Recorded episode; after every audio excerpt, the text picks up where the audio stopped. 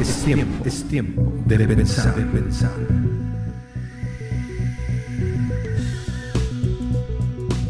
Mushaki Estudio. Memoriza la palabra de Dios. Ahora. Partimos de una pregunta básica. ¿Hay alguna manera en que podamos identificar que la Biblia puede ser la fuente de autoridad espiritual que nos guíe a la salvación y esto aplique para toda la raza humana? La misma Biblia nos dará la respuesta. Quédate con nosotros. Aquí vamos. Es muy interesante analizar cómo en un mundo natural Dios ofrece establecer sus leyes eternas de carácter espiritual a través de su palabra, a través de una expresión de lenguaje escrito para los seres humanos, pero también procedente del verbo, del verbo de Dios que estaba en el principio con Él. Cuando dice la Biblia que el verbo era con Dios y el verbo era Dios, se refiere precisamente a ese poder creativo del Señor, pero también se refiere a nuestro Salvador Jesucristo, el verbo hecho carne. Entonces, a través de la promulgación de sus leyes espirituales, Dios nos permite tener una fuente completamente aprobada en el Espíritu para anclar la vida espiritual de los seres humanos y la fe de aquellos que crean en el Salvador. Esto es un hecho consumado, consumado en los cielos, y la misma historia de preservación de la Biblia a lo largo de los tiempos habla precisamente del poder de Dios. Cualquiera hubiera podido, si no fuera la palabra de Dios, desaparecerla de la faz de la tierra como se ha desaparecido por censura muchos de los escritos antiguos de otras características o muchos de los textos modernos o trabajos modernos de cualquier ámbito, pero que se hayan hecho en otras latitudes o en otra temática. Aquí el asunto es la preservación de la palabra de Dios que permanece para siempre. Es una garantía directa de Dios, es una garantía directa del Creador del universo. Entonces, no hay ninguna razón mayor que establecer su palabra como fuente suprema de autoridad. Ahora, esta fuente suprema de autoridad está proclamada. Está proclamada en los cielos, en el reino de Dios completamente y tiene efecto, por supuesto, en cualquiera de los ámbitos en el universo. O sea, es una palabra que tiene cobertura total y no tiene precedentes. Entonces, el tema aquí, el tema bíblico, es tan importante para el cristiano. Por eso la Biblia tiene en sí misma la clave para la victoria de los seres humanos. Aquí está la clave del por qué los discípulos de Cristo consideramos la Biblia como una fuente de autoridad central, una ley central del reino eterno de Dios. Si nos remontamos al libro del profeta Ezequiel, en el capítulo 36, versos 26 y 27, podemos darnos cuenta de algo muy interesante.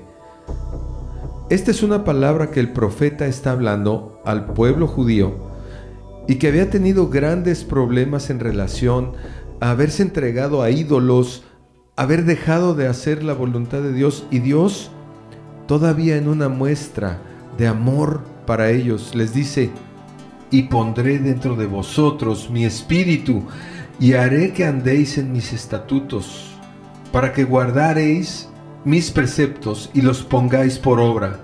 Habitaréis también en la tierra que di a vuestros padres, y yo seré a vosotros por Dios, y yo os guardaré de todas vuestras inmundicias, etcétera. Esta es una palabra muy, muy interesante que en tiempo antiguo el profeta de Dios le dice al pueblo de Israel.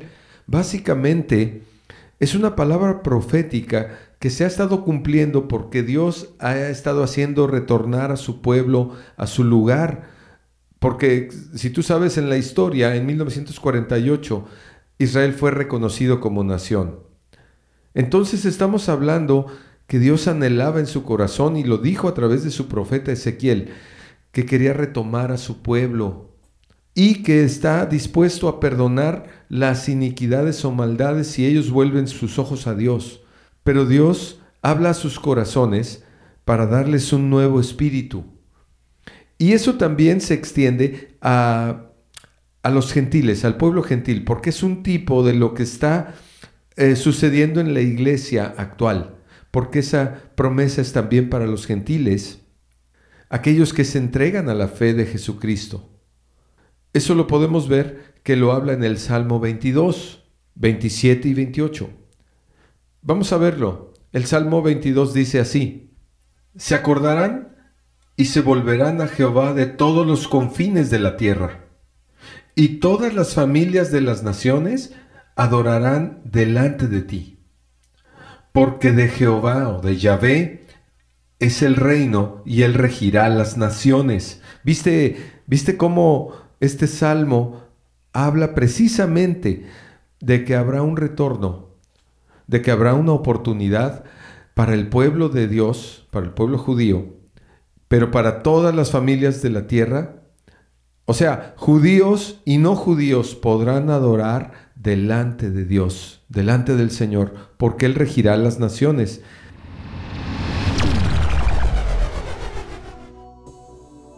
En el libro de Efesios 3.6, y realmente son varias escrituras las que vamos a ver hoy, pero el punto es llegar a entender por qué Dios habla de manera global de que su palabra será la guía. Entonces, vamos a Efesios 3 y dice así, aquí es el apóstol Pablo el que está hablando a la iglesia en Éfeso y dice que los gentiles son coherederos y miembros del mismo cuerpo y copartícipes de las promesas en Cristo Jesús por medio del Evangelio.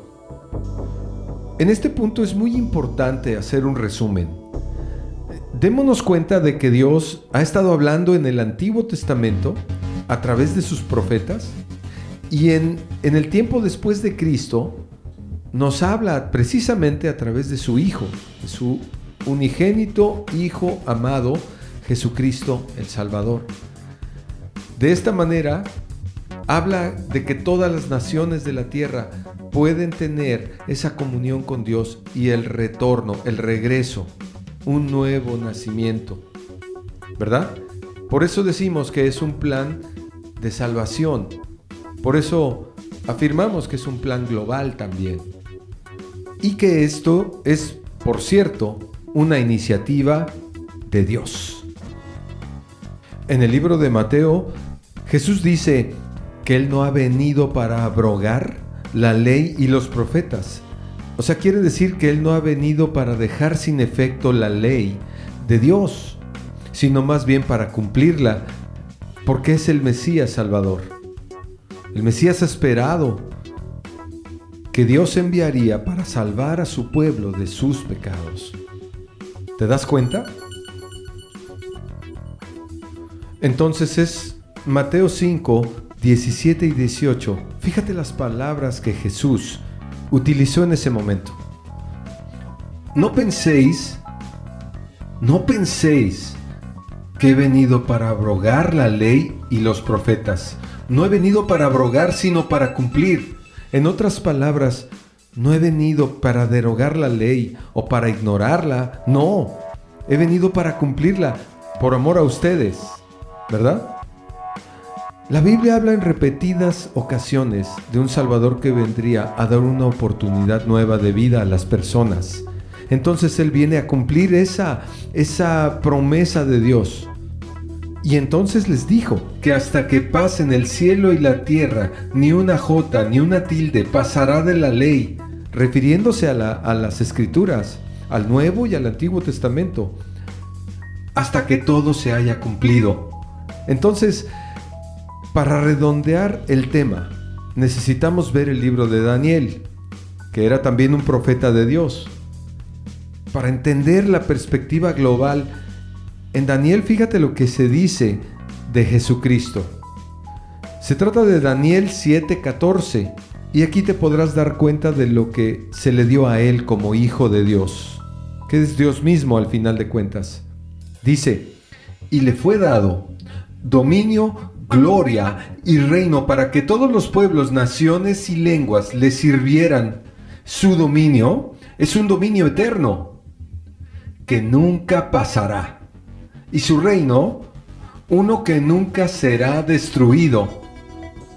Verdaderamente este es un motivo para emocionarnos, para sentir ese gran amor que Dios ha tenido a través de las edades para proponernos una oportunidad de salvación a cada persona en el mundo, a cada persona en todas las edades, en todos los tiempos.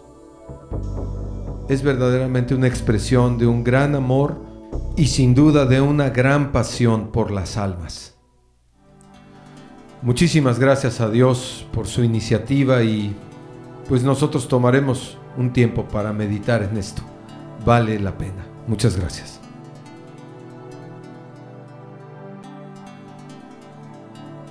Mushaki significa gracia y paz para ti.